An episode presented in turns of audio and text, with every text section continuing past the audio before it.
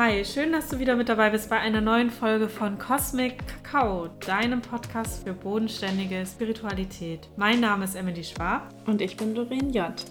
In jeder Woche beleuchten wir eine offene Frage über das Leben. Open your mind, be inspired and find your truth.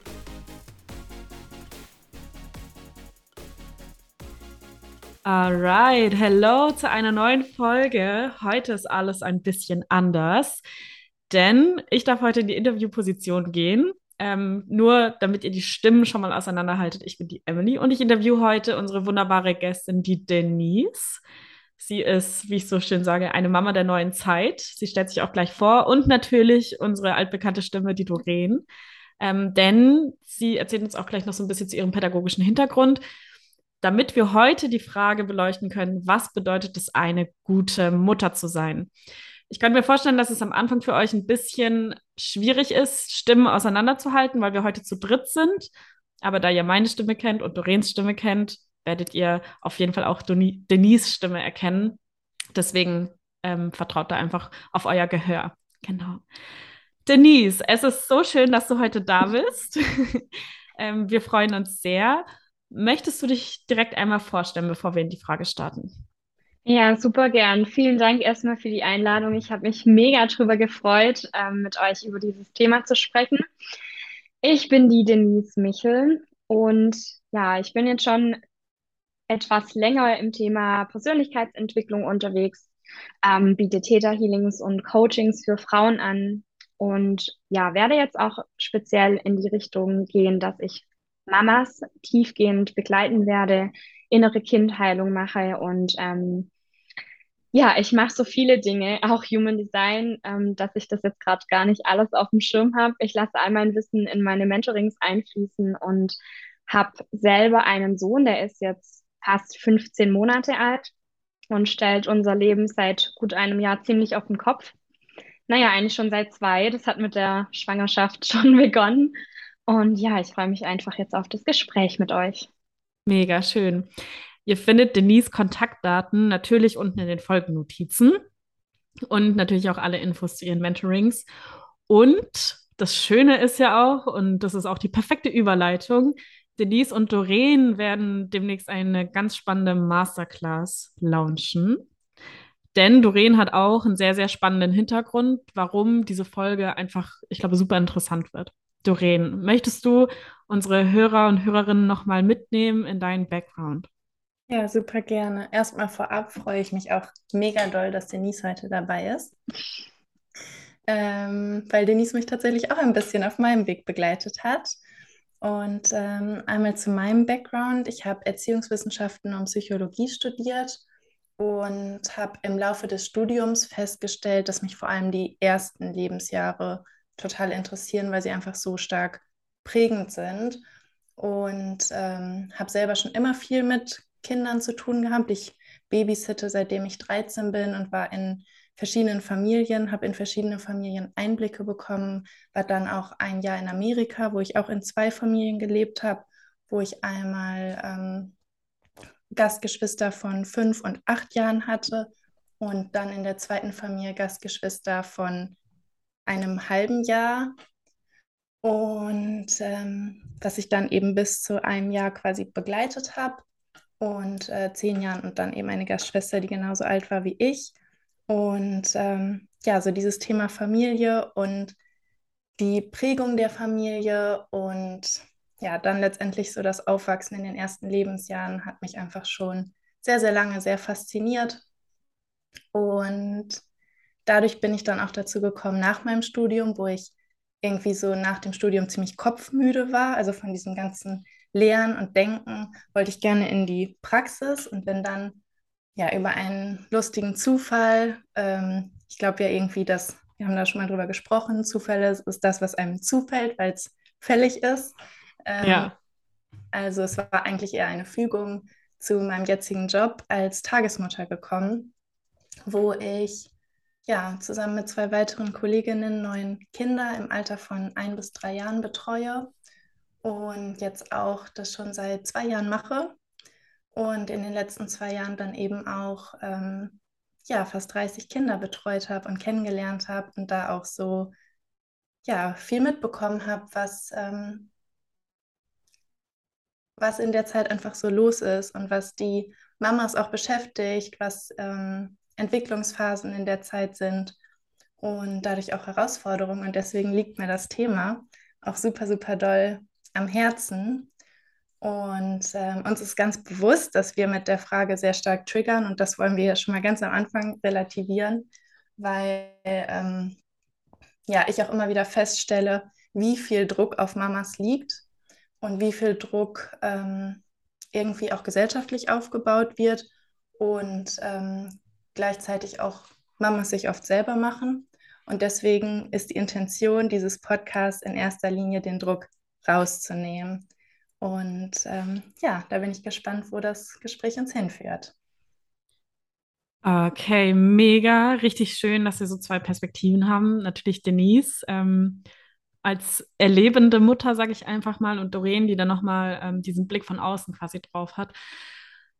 Deswegen würde ich einfach mal direkt die Frage an Denise weitergeben und einfach mal starten. Denise, was bedeutet es für dich, eine gute Mutter zu sein? Ja, ich bin so der Auffassung, dass ähm, alle Mamas und alle Papas ihr absolut Bestes geben, jeden Tag. Und wir alle haben wahrscheinlich unsere Prägungen aus der Kindheit mitgenommen und finden den einen oder anderen Glaubenssatz oder die ein oder andere Situation nicht so cool und vielleicht auch total scheiße. Und ähm, es kommen wahrscheinlich, wenn man sich mit Persönlichkeitsentwicklung auseinandersetzt, mit innerer Kindheilung, ähm, ganz viele Themen aus der Kindheit hoch, die auch unheimlich schmerzhaft sein können. Aber da dürfen wir uns einfach auch bewusst machen, dass unsere Eltern zu jedem Zeitpunkt immer das Beste für uns wollten und sie konnten nicht anders. Wahrscheinlich haben sie ähm, bestimmte Erfahrungen gemacht in ihrer Kindheit und so zieht sich das durch die ganze Ahnenlinie. Und deswegen bin ich der Auffassung, in erster Linie bin ich mir sicher, jede Mama und jeder Papa möchte das Beste für seine Kinder.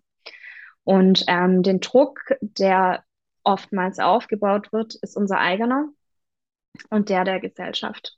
Und da dürfen wir uns ähm, in unserer Elternschaft alle mal wieder so ein bisschen entspannen und den Druck rausnehmen. Und ich weiß, das sage ich jetzt so einfach. da liegen natürlich auch Themen und Glaubenssätze dahinter, aber wir kommen, und das sage ich auch immer wieder auf meinem ähm, Insta-Profil, wir kommen heutzutage nicht mehr drum rum, uns unseren Scheiß aus der Kindheit anzuschauen. Wenn ja. wir ein entspanntes Leben möchten und ähm, voranschreiten möchten, dann müssen wir irgendwann hinschauen. Absolut. Wie hat sich denn deine Perspektive auf deine eigene Mutterschaft geändert mit der Arbeit deiner Persön also mit deiner persönlichen Entwicklung? Weil du hast ja auch gerade drüber gesprochen, du hast wahrscheinlich schon dadurch, dass du auch Täterhealing und Human Design machst, wahrscheinlich einige deiner Glaubenssätze, einige deiner Schatten und deiner Themen entdeckt und ähm, dir bewusst gemacht, vermutlich. Wie wirkt sich das darauf aus, wenn in deiner Rolle als Mama? Es verändert alles. Das mhm. kann ich sagen. Ähm, ja, das hat eigentlich gestartet schon mit dem Kinderwunsch. Da sind schon ganz, ganz viele alte Themen hochgekommen. Dann ähm, ging es weiter in der Schwangerschaft. Ich habe da wirklich permanent an mir gearbeitet, habe vielleicht auch ein bisschen zu viel gemacht in der Schwangerschaft. Dadurch, dass ich in dieser Persönlichkeitsentwicklungsszene eben drin bin, habe ich mir hier schon in der Schwangerschaft den Druck gemacht, oh, ich muss noch den Glaubenssatz lösen und den, damit ich das ja nicht an meinen Sohn weitergebe und habe wirklich die ganze Schwangerschaft nonstop an mir gearbeitet. Und ja, dann kam er, dann war unsere Geburt nicht so einfach leider. Eigentlich hatten wir eine Hausgeburt geplant und sind in eine völlig andere Richtung abgebogen. Dann ähm, durfte ich die Geburt aufarbeiten. Ich ähm, bin oft an meine Grenzen gekommen. Wer sich ein bisschen mit Human Design auskennt, ich bin Manifestorin und mein Sohn ebenfalls. Und er spiegelt mir knallhart jedes Thema. Und wir hatten ganz, ganz lange ähm, das Problem jetzt, dass er nicht geschlafen hat. Also wir hatten alle als Familie akuten Schlafmangel und mittlerweile ähm, habe ich so intensiv an meinen Themen gearbeitet, dass ich ihn jetzt ins Bett legen kann und er schläft fast durch seit ein paar Tagen. Ich habe noch mal ein ganz fettes Thema gelöst Und seitdem ist gut. Und ähm, wenn ich ständig im Kampfmodus bin zum Beispiel, dann spiegelt er mir das. Und es macht einfach so unglaublich viel einfacher und entspannter im Alltag, wenn wir unsere Themen angucken. Und ja, wie gesagt, es verändert so ziemlich alles, wenn wir hingucken. Wahnsinn. Da gehen wir auch gleich noch ein bisschen genauer hin. Ähm, auch auf das Thema Geburt, weil das ja auch so ein bisschen, klar, die Schwangerschaft ist natürlich auch so ein Game Changer einfach. Aber ich glaube, gerade wenn man eine schwierigere Geburt erlebt, ist es auch noch mal einfach richtig krass.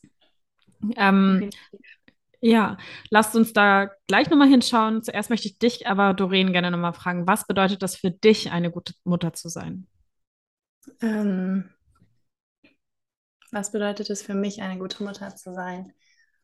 Ähm, in erster Linie glaube ich, dass die Maßstäbe, die wir an uns selber ansetzen ähm, oder die Mamas an sich selber ansetzen, an ihre Kinder weitergeben. Und wenn Mamas sehr, sehr hart mit sich selber sind, dann läuft das auch schnell darauf hinaus, dass Mamas hart mit ihren Kindern sind und Erwartungen an ihre Kinder und auch vielleicht an den Familienalltag haben, was auch Druck auf die Kinder ausübt. Und deswegen glaube ich es tatsächlich, also letztendlich kann man die Frage gar nicht beantworten, um das schon mal vorwegzunehmen. Ähm, weil, wie Denise schon gesagt hat, alle Eltern geben im Rahmen ihrer Möglichkeiten immer das Beste, auch wenn es nicht immer das ist, was ein Kind vielleicht zu dem Zeitpunkt braucht. Ähm, aber trotzdem geben alle Eltern immer das Beste. Und ähm, da ist es in erster Linie für mich, wenn man es irgendwie herunterbrechen möchte, ganz wichtig, mit dem eigenen Herzen verbunden zu sein, im Mitgefühl zu sein mit sich und darüber auch im Mitgefühl mit dem Kind sein zu können, was dazu führt, in Verbindung sein zu können. Für mich steht und fällt eigentlich alles mit der Bindung, die man zu dem Kind hat. Ähm, sich auch in das Kind hineinversetzen zu können. Und ganz viele ähm, verstehen auch nicht mal, warum sie sich selber so verhalten, wie sie sich verhalten. Und wenn die Fähigkeit nicht da ist, dann ist es natürlich so, so schwierig, Verständnis für das Verhalten des Kindes zu bekommen. Und ähm, da eben auch nachvollziehen können, warum sich das Kind in manchen Situationen vielleicht so verhält oder was es auch so braucht. Ich hatte heute zum Beispiel auch einen ganz spannenden Call, wo ähm, es ums Thema Trauma und Nervensystem ging. Und da hat die, ähm, die den Call gehalten hat, auch gesagt, ja, es gibt Eltern, die sagen, ja, ich muss ja nachts auch mal schlafen und deswegen stelle ich dann auch das Babyfon aus. Und sie dann nur geschluckt hat und gedacht hat, was bedeutet das für das Kind, wenn es dann nachts schreit und nicht gehört wird, in einem dunklen Raum zu sein, wo es kein Zeitgefühl hat, wo es nicht weiß, wo es ist, wo es noch kein, also noch gar nicht diese Perspektivübernahme hat, die wir uns erst im Laufe unserer Entwicklung eben ähm, erarbeiten, quasi, die sich erst entwickelt. Ähm, ja, was bedeutet es für das Kind, wenn es schreit, dass es keine Hilfe bekommt? Was bilden sich da in frühester Kindheit für Glaubenssätze? Und gesellschaftlich, da haben wir auch schon mal drüber gesprochen, war es tatsächlich ganz lange gang und gäbe, auch zu sagen, ach, das Kind ähm, muss auch mal schreien, äh, das ist gut für die Lungen oder äh, man darf das Kind nicht verweichlichen oder so. Aber wenn man sich in das Kind hineinversetzt, und dafür braucht man kein pädagogisches Wissen, dafür braucht man Empathie und Mitgefühl, dann weiß man, okay, das Kind weiß nicht, dass Mama im nächsten Raum ist, weil diese Vorstellung hat es noch nicht. Das Kind weiß nicht, wie spät es in der Nacht ist, wie lange es dauert.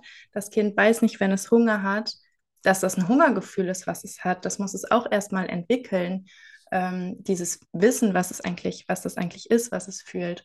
Und ähm, ja, meiner Meinung nach ist, wenn man dafür Verständnis hat, dafür Mitgefühl hat, dann bietet das eigentlich das Fundament, dass man natürlich auch mal einen schlechten Tag haben kann, mal genervt sein kann. Aber wenn man diese Verbindung zu dem Kind hat und mit sich verbunden ist, dann ist das für mich die Voraussetzung um ähm, ja, eine gute Mutter sein zu können. Ja, vielen Dank, ihr beiden. Doreen bezieht sich da übrigens auf Folge 4. Warum führen wir Krieg, war da unsere Frage. Ähm, falls ihr die noch nicht gehört habt, könnt ihr da die Connection finden, warum Kriege so viel mit Kindererziehung zu tun haben. Haben wir ausführlich drüber gesprochen. Ähm, was mich jetzt total interessiert, diese Bindung, von der ihr beide gesprochen habt und womit Mutterschaft ja letzten Endes losgeht, Denise hat es auch kurz angeschnitten, ist ja quasi die Geburt. Natürlich geht es schon viel früher los mit der Schwangerschaft. Denise, möchtest du da so ein bisschen drüber erzählen, wie sich so das Gefühl von Schwangerschaft, der Moment der Geburt und was sich dann ähm, mit der Mutterschaft verändert hat? Vor allem in dir. Mhm, mhm. Ja, ich möchte hier erstmal eine Triggerwarnung setzen. Also für alle, die schwanger sind und ähm, eine natürliche Hausgeburt zum Beispiel möchten. Ähm, also meine Geburtserfahrung war in dem Sinn aus der irdischen Sicht nicht positiv. Ähm, deswegen könnt ihr das auch gerne überspringen. Ich habe noch nie ausführlich darüber gesprochen. Ich wollte selber mal einen Geburtsbericht dazu machen, habe es dann aber sein gelassen, einfach weil ich da ähm, keine Angst oder negativen Gefühle verbreiten wollte. Ja, ähm, die Schwangerschaft war super entspannt bei mir. Ähm, in dem Moment dachte ich das zumindest. Rückblickend kam ein Thema nach dem anderen hoch. Ich habe mir unheimlich viel Stress gemacht und ähm, habe, ja, das kam einfach super viele Themen hoch, obwohl ich dann auch, also ich arbeite hauptberuflich in der Apotheke als PTA und war ziemlich schnell durch Corona im Beschäftigungsverbot hatte also sehr viel Zeit für mich. Es war eigentlich sehr entspannt, aber ich selber habe mir ständig eben, wie gesagt, diesen Druck gemacht, ähm, noch schnell ein paar Themen aufarbeiten zu müssen, damit ich die meinem Sohn nicht weitergebe. Und ich habe mich auch ähm, mit ihm verbunden. Ich habe Reiki gemacht, Theta Healing. Also ich hatte schon in der Schwangerschaft eine sehr starke Bindung zu meinem Sohn. Und geplant war eigentlich eine Hausgeburt. Also wir wollten eine absolut natürliche Geburt und es verlief dann schlussendlich völlig anders. Ich war kurz vor der Geburt noch stationär im Krankenhaus, weil mein Blutdruck verrückt gespielt hat. Ne? Also wenn wir uns dieses, Be dieses ähm, Wort mal bewusst machen, also Druck, und den habe ich mir einfach selber gemacht. Ähm, ja, und dann äh, ging die Geburt los.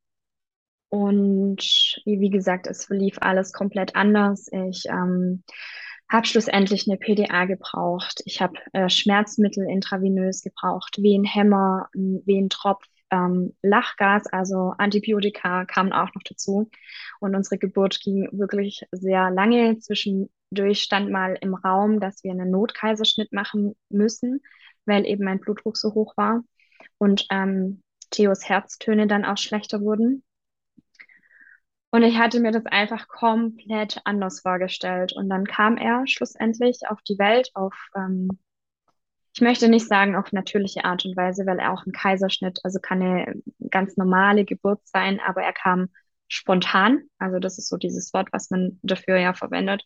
Er kam spontan zur Welt, also ohne Kaiserschnitt.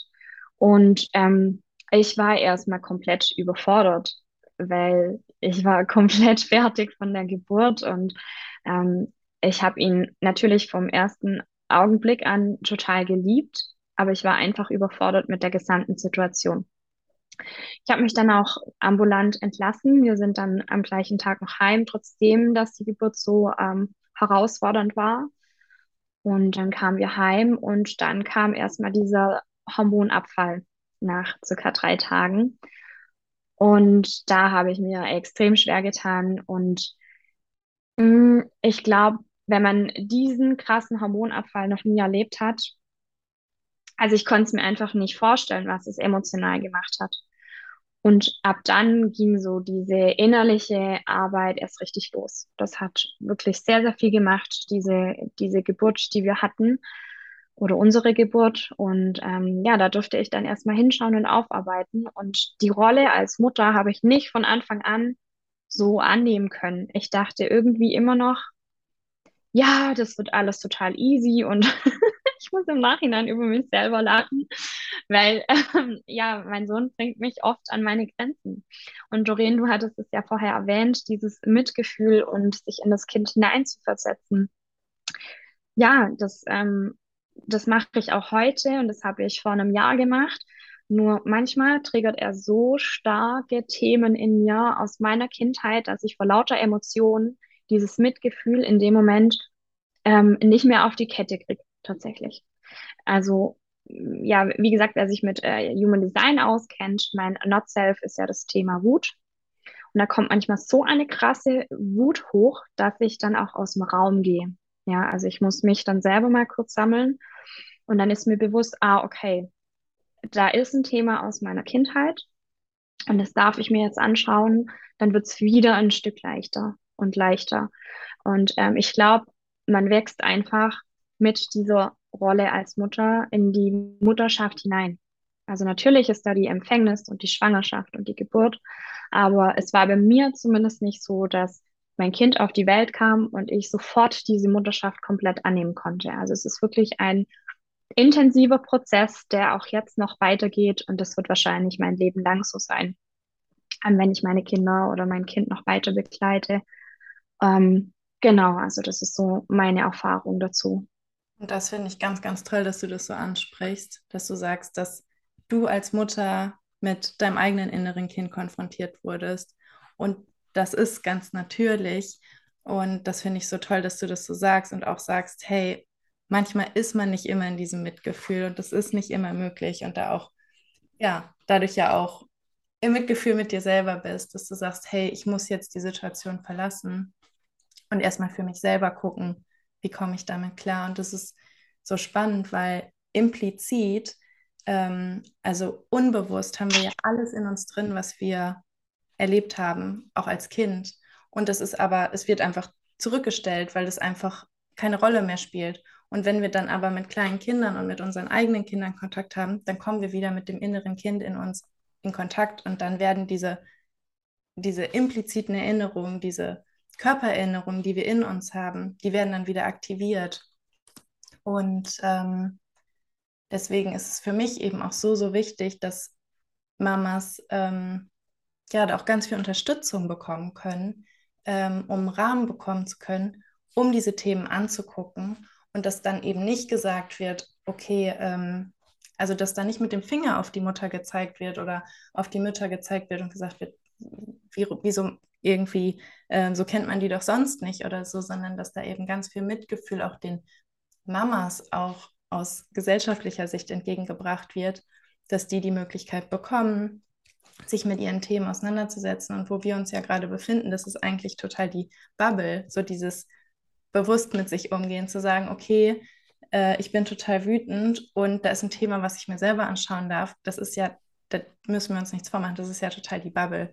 Ganz viele würden da sagen, ja, mein Kind äh, ist total anstrengend oder ist total schwierig oder äh, wieso habe ich jetzt so ein anstrengendes Kind oder wieso kriege ich das als Mutter nicht hin? Da kommt man ja oder kommen ganz viele ganz schnell hin und ähm, das ist den meisten ja gar nicht bewusst, dass man da mit seinem eigenen inneren Kind ähm, ja in Kontakt kommt und ähm, da eben dadurch so viel getriggert wird, was einem einfach nicht bewusst ist, was da eigentlich getriggert wird, weil man selber kann sich erst ab dem dritten Lebensjahr erinnern, was oder ab dem zweieinhalb bis dritten Lebensjahr, was da wirklich passiert ist. Aber die ersten zweieinhalb bis drei Jahre haben uns natürlich auch stark geprägt, wo wir vielleicht nicht die Liebe bekommen haben, die wir gebraucht hätten, wo wir vielleicht nicht das Verständnis und die Unterstützung bekommen haben, die wir gebraucht hätten oder was auch immer da, da war, gerade weil es auch noch eine andere Zeit war, wo vielleicht auch noch andere Herausforderungen waren, mit denen unsere Eltern zu dem Zeitpunkt auch konfrontiert waren,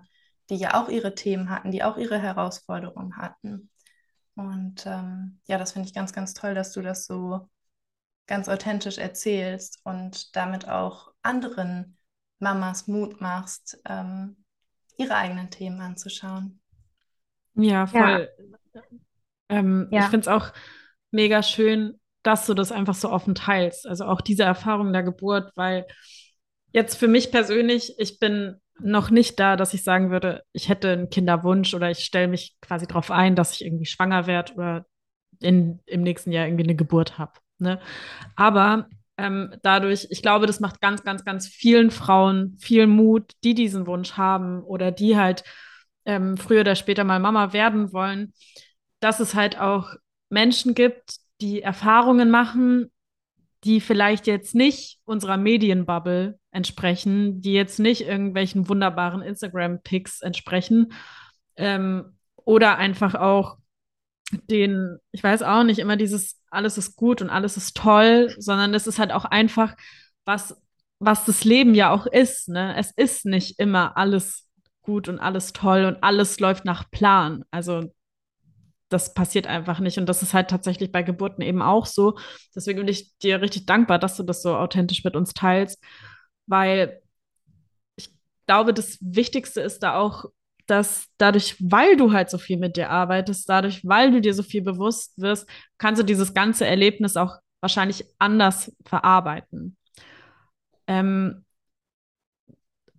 was mich jetzt interessiert, so die Erfahrung der Geburt, wie hat die dich geprägt? Also jetzt nicht unabhängig, äh, jetzt nicht ungefähr, äh, ich verquatsch mich, jetzt nicht unbedingt so auf das Thema Mutterschaft an sich, sondern dich als Person. Wie, wie hast du dich verändert, einfach in deinem Alltag, in deinem Leben?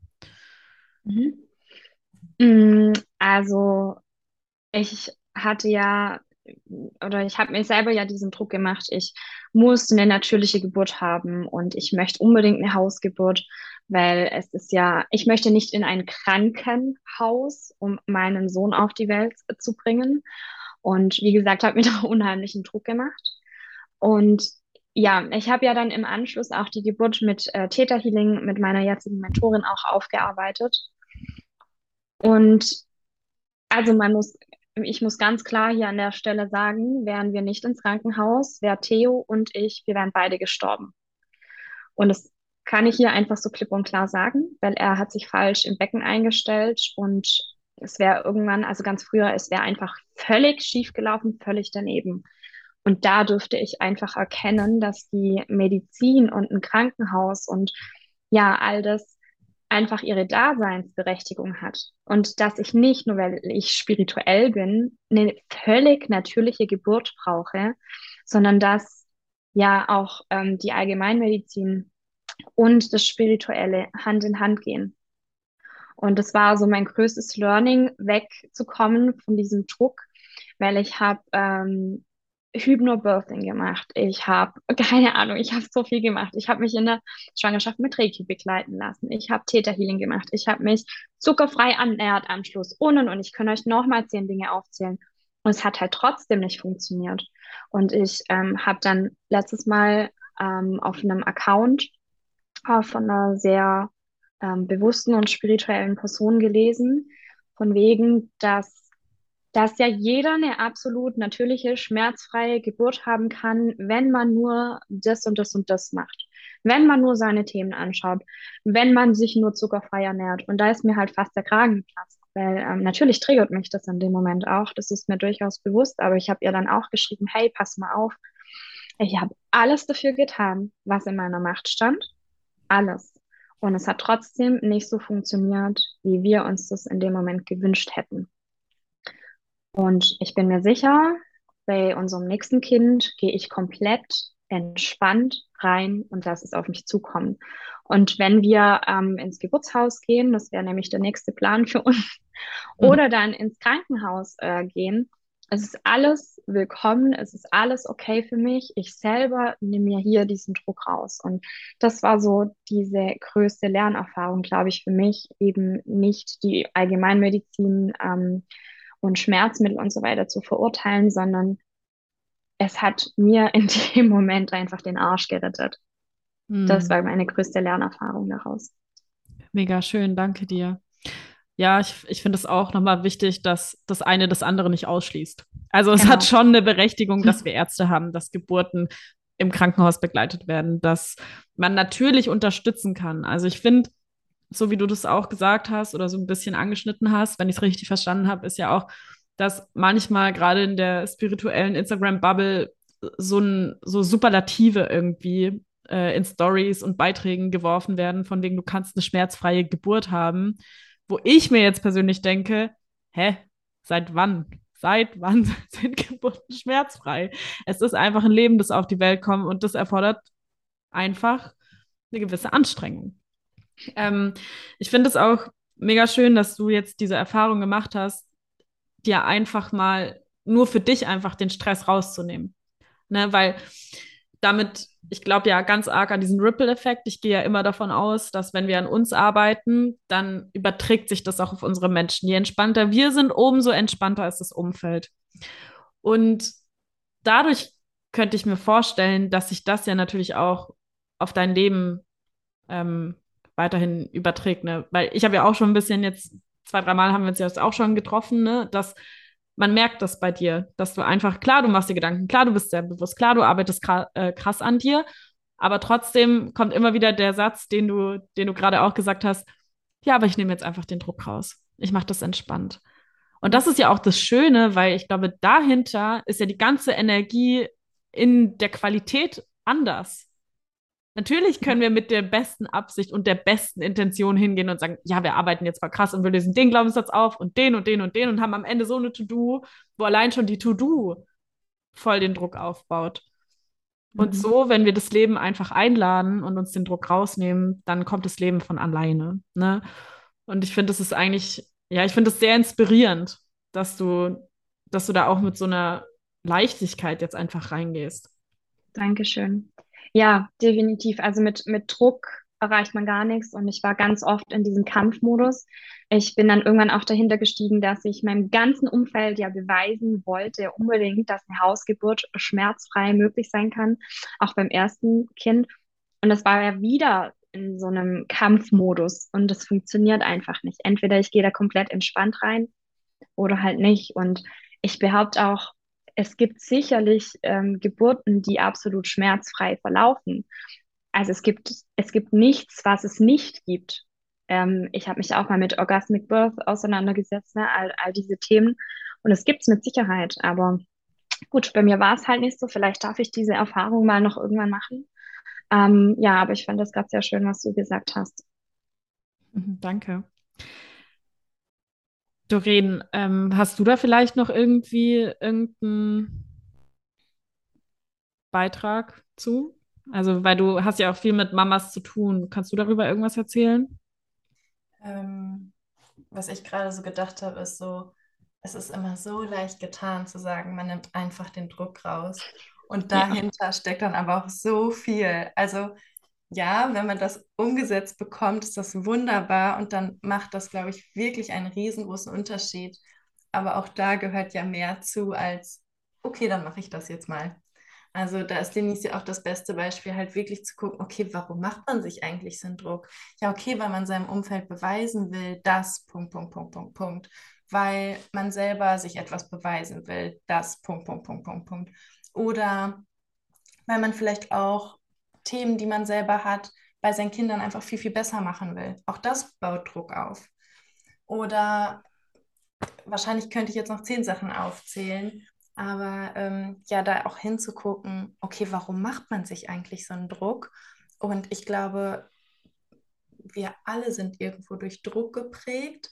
Und Druck ist ja auch eine große Motivation. Also wir müssen uns irgendwie vor Klassen ähm, arbeiten oder irgendwelchen Klausuren Druck machen, vor irgendwelchen äh, Prüfungen, vor irgendwelchen Tests, vor irgendwelchen, ähm, was auch immer das Leben so hat. Wir machen uns Druck und es funktioniert ja auch, aber dann mal zu gucken, okay, was ist, warum machen wir uns eigentlich diesen Druck und da mhm. uns auch mit uns auseinanderzusetzen und da auch mal in die Bewusstheit zu kommen, weil ganz oft ist uns, was Denise ja auch gesagt hat, gar nicht bewusst, wie viel Druck wir uns machen, wie wir im Kampfmodus sind, wie wir im Fluchtmodus sind, wie uns unser Autopilot auch vielleicht übernimmt und es uns gar nicht bewusst ist, wo der überall übernimmt.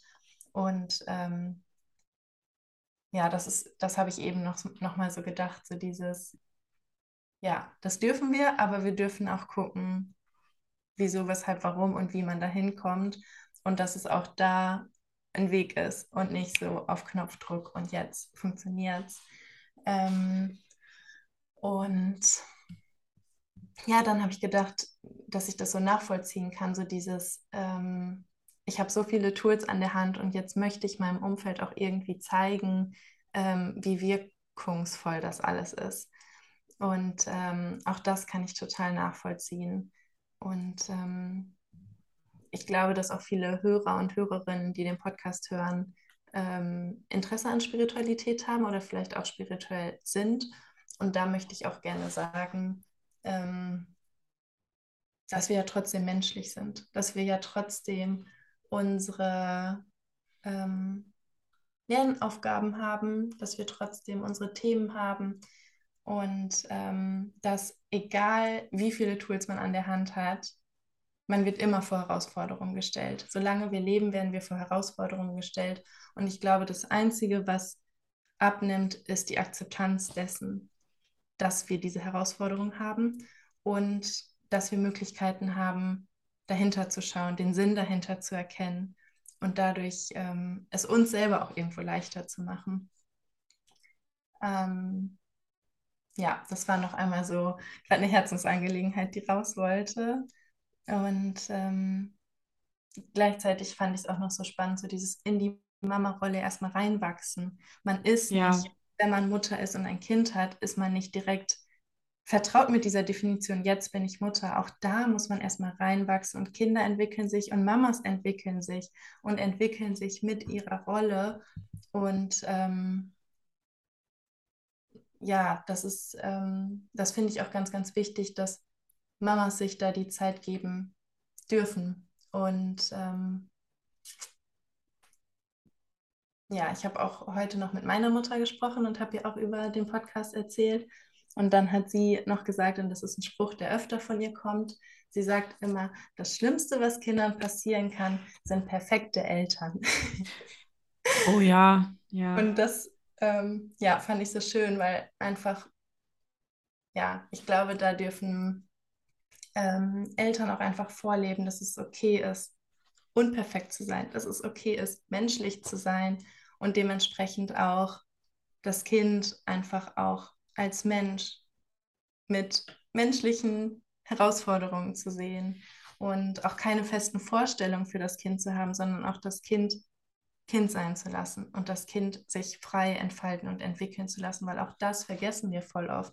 Einfach im Moment sein und Dinge auch als Kind irgendwie entdecken und erforschen und ausprobieren zu wollen. Und auch da vielleicht erstmal alle Gefühle kennenlernen zu wollen, alle Sachen kennenzulernen. Wie verhält sich meine Mama, wenn ich das mache? Wie verhält sich meine Mama, wenn ich das mache? Das ganze Spektrum, was dieses Leben zu bieten hat, wo wir schon unterteilen und bewerten, das ist gut und das ist schlecht und so hat man sich zu fallen und so hat man sich nicht zu fallen.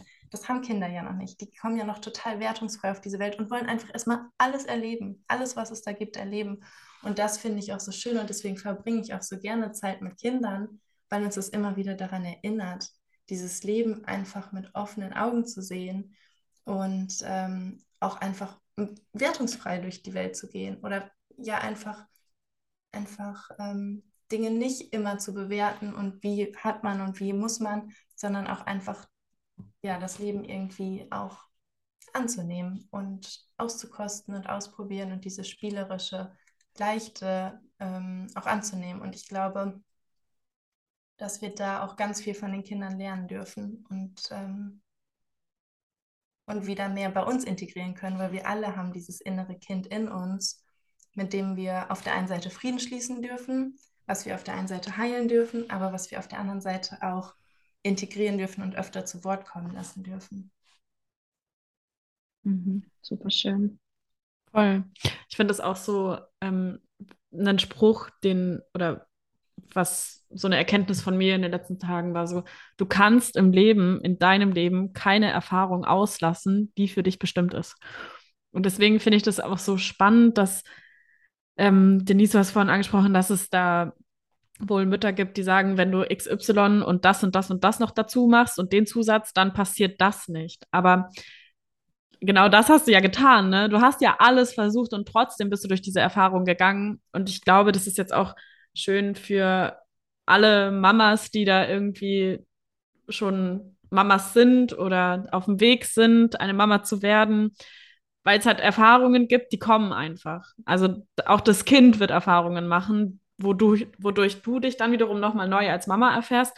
Und deswegen glaube ich, gerade dieses Druck rausnehmen und das Leben einfach so auf sich zukommen lassen, wie Doreen das jetzt gerade schon gesagt hat, und quasi mit dem Kind die Augen nochmal zu öffnen und den Blick zu erweitern, ist äh, das Beste, was wir im Leben machen können. Weil wir können im Leben, das glaube ich jetzt nicht, eine Abkürzung nehmen, glaube ich nicht, dass wir das können. Ich glaube, dass wir alles machen müssen, was unser Leben uns gibt, aber wir können uns natürlich beraten lassen. Wir können uns austauschen, wir können in die Erfahrung gehen, was ähm, ihr könnt ja dann später auch noch ein bisschen mehr über eure Masterclass erzählen, ähm, dass wir halt einfach uns bewusst machen, wie dieses Leben funktionieren kann. Sowohl als Mama, als, als Kind, als was weiß ich, als jede Rolle, die man sich jetzt einfach so vorstellen kann.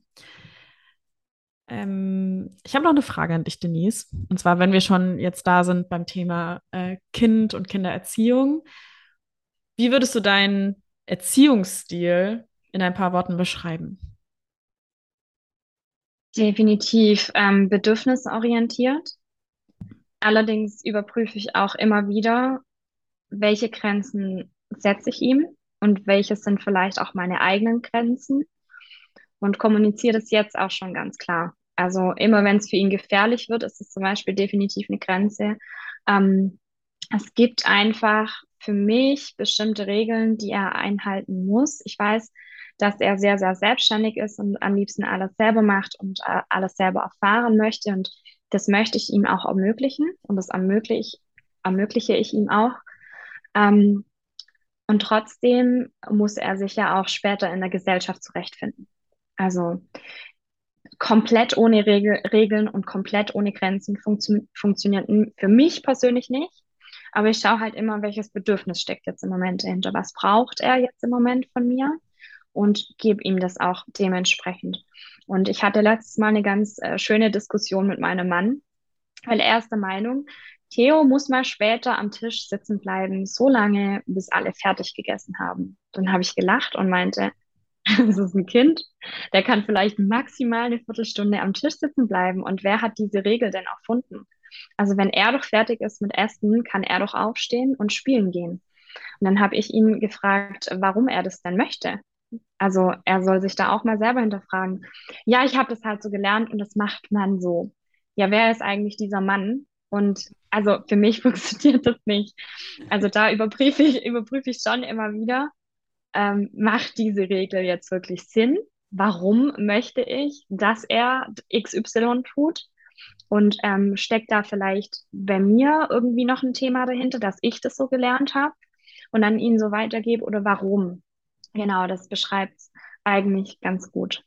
So, ähm, wie ich mit Theo im Alltag umgehe und wie, wie, wie wir das einfach handhaben. Aber das macht ja auch jeder anders.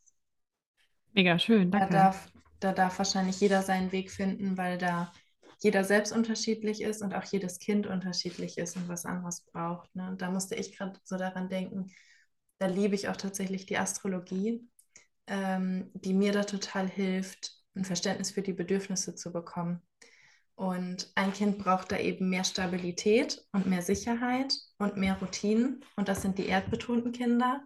Und dann gibt es Kinder, und ich glaube, du hast schon mal gesagt, dass Theo sehr Zwilling- und Luftbetont ist. Luft, absolut, ja. Die brauchen einfach viel Spielraum, die brauchen viel Abwechslung, die brauchen viel Input.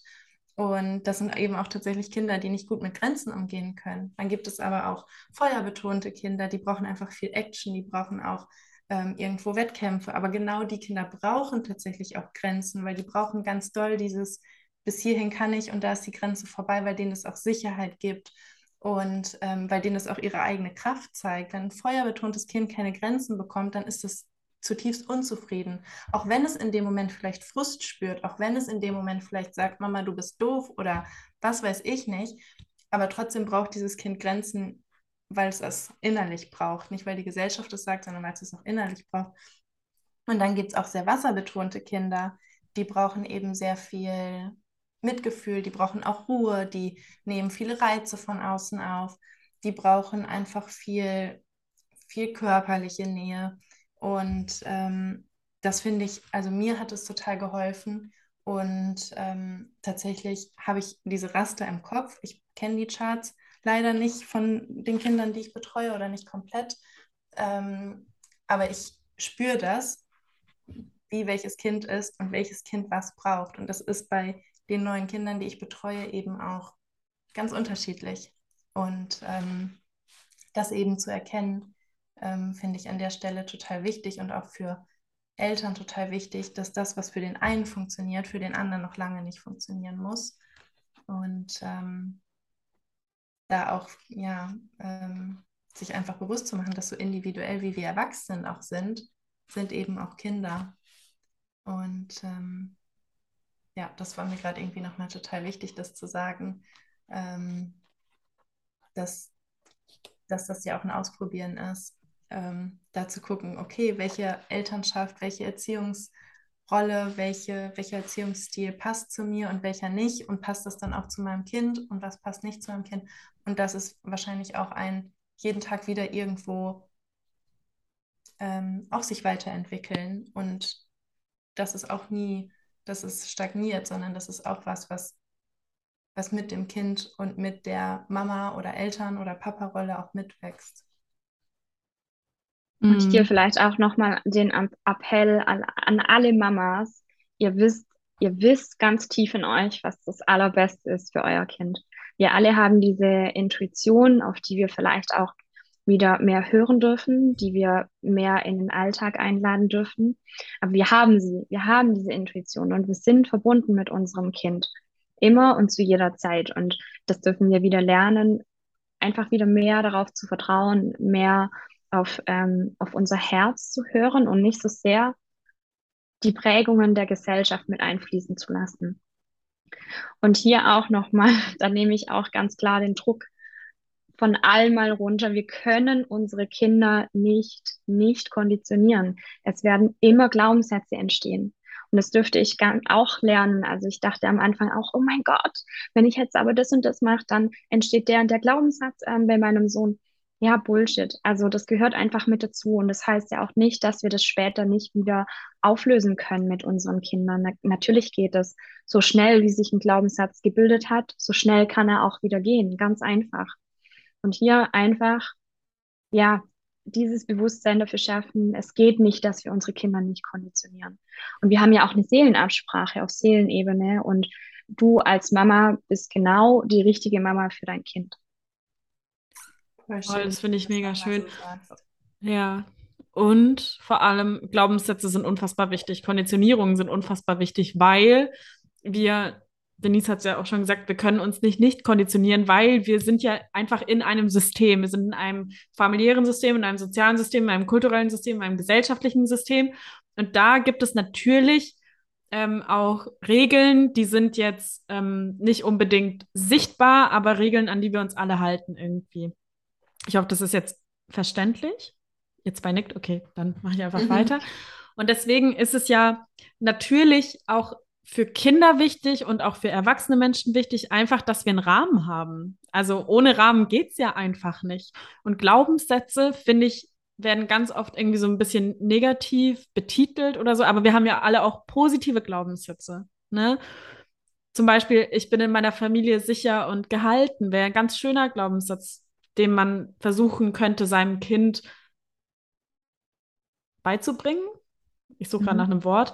Aber es ist, glaube ich, viel schöner, generell, jetzt unabhängig davon, ob wir ein Kind haben oder nicht, dass wir uns klar mit den negativen Glaubenssätzen beschäftigen, aber natürlich auch die positiven Glaubenssätze nicht vernachlässigen, weil die erlauben uns ja ein freies Leben zu führen. Die erlauben uns ja schöne Beziehungen zu haben und tolle Partnerschaften und vielleicht auch einen super guten Job, in dem wir uns wohlfühlen oder uns, keine Ahnung, für eine Selbstständigkeit entscheiden. I don't know. Genau. Ähm, Denise, gibt es irgendwas, was du in deiner Erziehung absolut nicht haben wollen würdest, beziehungsweise wo du nicht zustimmst? Hm, schwierige Frage, weil das ist auch wahrscheinlich wieder für jeden individuell. Ich gehe jetzt ja einfach von mir aus. Ich würde mich nie über meinen Sohn stellen. Also wir kommunizieren auf Augenhöhe ähm, wenn ich mit ihm spreche und auch mal ein Nein fällt, was durchaus öfters passiert, weil er gerade seine Grenzen extrem austestet, dann gehe ich zu, zu ihm runter. Also ich mache das nicht von oben, sondern einfach, ähm, ja, mir ist es ganz wichtig, diese Kommunikation auf Augenhöhe. Ja, also dass ich mich nicht über ihn stelle, weil ich das als Manifestorin unglaublich ähm, ich fand das so scheiße. Also ich, ich finde gerade kein anderes Wort. Es war einfach nur ein Scheißgefühl für mich in der Kindheit, wenn sich irgendein Erwachsener über mich gestellt hat und mir weiß machen wollte, dass die Erwachsenen das Sagen haben und die Kinder sich fügen müssen. Und genau das mhm. möchte ich für meinen Sohn nicht. Also einfach dieses auf Augenhöhe und ähm, Kinder sind auch kleine Menschen. Ja, also es sind Kinder, aber es sind, es sind einfach kleine Menschen. Und warum sollen wir sie dann nicht auf Augenhöhe behandeln? Ja, total schön. mir ist eben noch eingefallen, es gibt einen Pädagogen, der ähm, damals gab es Pädagogen in dem Sinne ja noch nicht so, das waren oft irgendwie Kinderärzte oder ähm, Kinderpsychotherapeuten. Und da gibt es einen ähm, ja, Wegbereiter eigentlich der Kinderpsychotherapie. Winnicott heißt der. Und der hat, ich glaube, der ist 1870 geboren. Und ähm, der hat zu seiner Zeit, hat er schon gesagt, es ist so wichtig, dass Mütter wissen, ähm, warum sie das tun, was sie tun, damit sie ihr eigenes Bauchgefühl, ihre eigene Intuition vor anderen vertreten können. Und das fand ich so schön, dass es eigentlich diese ganzen, dieses ganze pädagogische Wissen gar nicht braucht, weil jede Mama hat, das, was du eben auch gesagt hast, hat die Intuition, hat ihr Bauchgefühl, ist mit ihrem Kind verbunden und weiß, was es braucht. Und wenn es diese ähm, Vorstellungen oder pädagogischen Konzepte braucht, dann nur um quasi auch zu wissen, warum sie das tut, was sie tut. Aber sie braucht mhm. es nicht für die Handlung an sich. Und ähm, das finde ich total schön, weil er es eben schon, ja, ähm, 1920 oder so das eben schon plädiert hat und das eben schon in die Welt gebracht hat und ähm, das einfach immer mehr bei den Menschen ankommen darf, dass jede Mama ihre Intuition und ihr Bauchgefühl hat und das natürlich dann natürlich den Verstand mitnehmen darf, aber das auch schon vorhanden ist, ohne dass sie jetzt groß ähm, irgendwelche Bücher lesen muss oder irgendwelche Theorien kennen muss. Und ähm, der hat auch den Begriff der Good Enough Mother geprägt, nämlich der ausreichend guten Mutter, dass es eben nicht darum geht, perfekt zu sein, sondern dass es einfach darum geht, ähm, ausreichend gut für das Kind zu sein, was du eben auch schon gesagt hast, was sich ein ja auch als Mama ausgesucht hat, weil man eine Seelenabsprache hat. Und ähm, das finde ich auch so einen schönen Begriff, ähm, sich den vor Augen zu führen. Und meiner mhm. Meinung nach nimmt der eben auch schon ganz viel Druck raus. Mega schön. Denise, was würdest du allen Mamas noch mitgeben oder allen werdenden Mamas? seid bereit, ähm, in eure Heilung zu gehen, euch euer eigenes inneres Kind anzuschauen, die Wunden aus der Kindheit zu heilen, dann wird wirklich vieles einfacher und jeder, der das macht, ist für mich unheimlich mutig, weil es erfordert Mut. Es ist nicht immer cool und schön, aber ähm, ja, es wird dich und euch als Familie definitiv weiterbringen. Ähm, und hör einfach auf dich, auf dein Instinkt, auf deine Intuition, auf dein Herz und nicht so sehr auf die Gesellschaft. Und lasst uns vor allem alle mal aufhören mit diesem Mom-Shaming. Lassen wir das mal, andere Mütter zu verurteilen. Wir können nicht reinschauen. Wir wissen nicht, welche Prägungen dort in der Kindheit ähm, vorlagen. Jeder gibt sein Bestes und wir sollten mehr zusammenhalten, anstatt gegeneinander zu schießen. Das ist mir unheimlich wichtig. Deswegen eröffne ich ähm, eben auch mit Doreen zusammen diese, diesen Workshop, den wir geplant haben und vielleicht auch noch Richtung Ende Jahr ein Mentoring für Mamas, um dort in die Heilung zu gehen, auch ähm, diese Schwester Schwesternschaftswunde ähm, ein Stück weit zu heilen. Also dass wir einfach wieder mehr miteinander gehen, anstatt gegeneinander. Das ist mir sehr, sehr wichtig. Wunderschön, wunder, wunderschön. Voll. Da musste ich noch gerade daran denken. Ähm, ich finde, dass Mamas auch ganz oft eigentlich Managerqualitäten haben, weil die müssen so viel unter einen Hut bekommen und so viel unter einen Hut bringen. Und ich finde, wenn man Mamas oder auch ähm, Papas, die Elternzeit nehmen, auch nicht nur sagt, das ist ein Hausmann oder eine Hausfrau, sondern eigentlich sagt, das ist ein Family Manager, dann bekommt es auch irgendwie eine ganz andere Gewichtung, weil das ist eigentlich das, was sie tun. Und ähm, da habe ich letztens so ein wunderschönes ähm, Video gesehen. Ähm, es war auch auf Englisch, aber es war irgendwie ja ein, ein, Bewerbungsgespräch, ich weiß nicht in welchem Kontext, irgendwie von der Agentur von, für Arbeit oder so ähm, wo die Konditionen für einen Job vorgestellt wurden. Und dann hat er so angefangen zu erzählen und hat gesagt, ja, also ähm, Pausen hat man eigentlich nicht. äh, vielleicht mal, aber man ist immer auf Abruf. Die Arbeitszeiten sind 24 Stunden jeden Tag, sieben Tage die Woche. Ähm, ja, essen kann man, aber ähm, auch nur ganz individuell und nur, wenn es gerade passt. Und ähm, eigentlich kann man auch nicht wirklich sitzen. Eigentlich muss man auch die ganze Zeit oder viel stehen. Und äh, es ist auch viel Bending Over, also viel irgendwie gebückte Haltung und viel auch wirklich körperliche Arbeit. Und dann ähm, wurde dann immer so eingeblendet, ähm, mit wem er gerade gesprochen hat, die gesagt haben, was? Äh, ist das überhaupt legal? Wer macht denn sowas? ähm, was? Äh, was sind das für Konditionen? Und alle waren so total entsetzt und dann wirklich so, gibt es Menschen, die sowas machen? Und dann hat er so gesagt, ja, tatsächlich, ziemlich viele. Hunderte, nein, Tausende, nein, Millionen, vielleicht sogar Milliarden ähm, die das gerade jetzt in diesem Moment tun. Und dann alle so, hä, wie, was? Und dann sagt er, ja, Mütter. Und alle haben wirklich angefangen zu lachen und waren so total und so. Also wir dürfen uns auch mal bewusst machen, was Mütter jeden Tag leisten, was sie machen. Und so dieses, selbst wenn das Kind schläft, die Mama ist auf Abruf. Selbst wenn das Kind woanders ist, die Mama ist auf Abruf, weil diese Verbindung ist da. Und Mamas leisten einfach so viel, jeden Tag und immer wieder.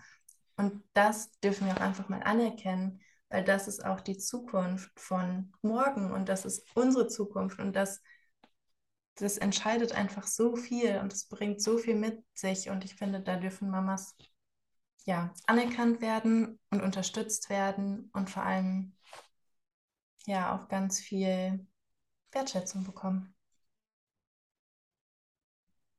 Ja, yes. absolut.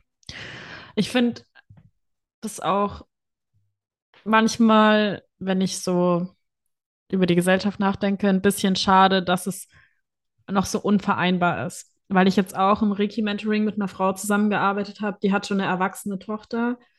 Und gleichzeitig war das für sie eine schwierige Entscheidung zwischen ihr und dem Beruf. Was ich mir für die Zukunft wirklich wünschen würde oder für unsere gesellschaftliche Entwicklung wäre, dass die Mamas, die, wie du gerade auch gesagt hast, eh schon so einen krassen Job machen, dass es ihnen auch leichter ermöglicht wird, auch ihrer Berufung nachzugehen. Ne? Weil du kannst das eine und das andere nicht ausschließen. Und ähm, ich finde es manchmal auch ein bisschen schade, dass es viele Frauen gibt, die das Gefühl haben, sich für eine der beiden Seiten entscheiden zu müssen. Dass selbstständige Frauen zum Beispiel nicht unterstützt werden in der Schwangerschaft finanziell oder wie auch immer. Da gibt es auch äh, eine richtig gute Petition. Ich versuche sie nochmal zu finden, wenn sie noch nicht abgelaufen ist und hau sie dann auch in die Folgennotizen. Da geht es vor allem darum, dass selbstständige Frauen eben auch äh, entspannt in die Schwangerschaft gehen müssen, ohne dass sie sich um ihre finanzielle Existenz sorgen müssen. Und ja, das wäre einfach das, was ich mir wünsche, weil ich finde das manchmal so ein bisschen auch so schade, dass dieses Mama sein manchmal auch so ein bisschen so runtergespielt wird in der Gesellschaft. Das ist jetzt meine, meine Perspektive. Ich weiß nicht, ob ihr das so seht. Ja, vielleicht habe ich da auch äh, eine ganz falsche Perspektive drauf. Ah, wobei, nee, würde ich nicht sagen. Okay, ich verrenne mich gerade, Leute. ähm, ich bin da ganz bei dir. Ähm, okay. Ich bin da ganz bei dir und sehe das auch so, dass es viel mehr ähm, anerkannt und eben auch monetär anerkannt und unterstützt werden sollte, ähm, Mama zu sein und dass keine Frau vor die Entscheidung gestellt werden sollte, kann ich mir es leisten, ein Kind zu bekommen? Also wie bescheuert mhm. ist das eigentlich? Ja. Und ähm, so sieht aber die Realität aus. Und ja, da fände ich es total toll, wenn du die Petition da noch reinhaust oder wahrscheinlich gibt es auch ähm, auch schon vielleicht eine andere. Also dass das, ähm, aber jede Umsetzung fängt auch damit an, dass erstmal das Bewusstsein dafür geschaffen wird. Und das haben wir uns ja so ein bisschen auf die Fahne geschrieben, irgendwie ja das Bewusstsein auch für Dinge zu schaffen und für gesellschaftliche Konventionen irgendwo ähm, damit teilweise auch irgendwie zu brechen oder auch hinter, zu hinterfragen. Und ähm, das ist ähm, auf jeden Fall ein großer Punkt und mir auch ein riesengroßes Herzensanliegen. Und ähm, dass man aber gleichzeitig auch, und das ist mir auch wichtig zu sagen, dass nicht jede Frau in ihrer Mutterrolle aufgehen muss. Dass es halt auch Frauen gibt, ja. die möchten vielleicht Kinder, aber für die ist es nicht das Großartigste der Welt, Mutter zu sein. Und auch das ist okay. Auch das ist okay zu sagen, hey, ich möchte weiter meinen Job machen, weil ich gehe in meinem Job auf und ich möchte, dass mein Kind eine tolle Kindheit hat und gut aufwächst, aber ich bin einfach nicht die Person, die das den ganzen Tag machen möchte, weil dann ist die Frau einfach nicht glücklich. Und auch das ist in Ordnung und auch das darf respektiert und anerkannt und genauso wertgeschätzt werden. Ja, danke, Doreen. Ja, super wichtig. Ja, ähm, sehe ich absolut genauso. Ich gehöre zu den Frauen, die super gerne noch weiter ein Business haben, obwohl sie ein Kind hat und eventuell noch mal ein, zwei möchte. Ähm, ich gehöre da definitiv dazu. Also ich bin nicht nur Mutter, sondern ich bin so viel mehr. Und Ja. ähm, ja, danke. Mega schön. Ja, weil das ist es. Mütter sind Menschen, Kinder sind Menschen, wir alle sind Menschen und wir alle spielen ganz, ganz viele unterschiedliche Rollen jeden Tag. Da könnt ihr auch mal in unsere zweite Folge reinschauen, in die Identitätsfolge. Da haben wir auch ganz ausführlich über genau das Thema gesprochen. Und ich finde es einfach mega schön, Denise, dass du heute da bist und so ganz offen mit uns gesprochen hast und so viel geteilt hast. Ich glaube, wir haben jetzt auch viele, viele Dinge angesprochen. Ähm, ich möchte auch gerne noch sagen, dass auch Frauen, die sich gegen Kinder entscheiden, insofern eine gute Mutter sind, weil sie vielleicht einfach das Ganze durchdacht haben und hinterfragt haben, ob sie einem Kind das ermöglichen, was ein Kind nun mal braucht, ob sie das können. Auch das finde ich eine absolut legitime und gesellschaftlich ähm, sollte es viel anerkannter sein, dass Frauen auch sagen, nein, mir geht's gut und ich möchte keine Kinder haben. Auch das ist voll in Ordnung. Oder dass sich auch ähm, Frauen entscheiden, das Kind vielleicht nicht selbst auszutragen. Oder in welcher Form auch immer du dieses Prinzip der Mutterschaft verkörperst im Leben, das ist eine tolle Sache. Und wie auch immer das aussehen mag, ob du selbst ein Kind kriegst oder nicht, ob du dich, wie Doreen, um ganz viele Kinder kümmerst, ob du äh, vielleicht ein Kind zur Pflege hast oder wie auch immer. Also auch hier, wir möchten mit dieser Folge vor allem das Mama sein in dieser Vielfalt, die Mama sein eben ist, auch damit abholen. Das ist mir nochmal ganz wichtig. Ähm, ja, genau. Ja, schön, dass du da warst, Denise. Vielen, vielen Dank. Ja, Ich danke euch für die Einladung. Es war super schön. Gerne.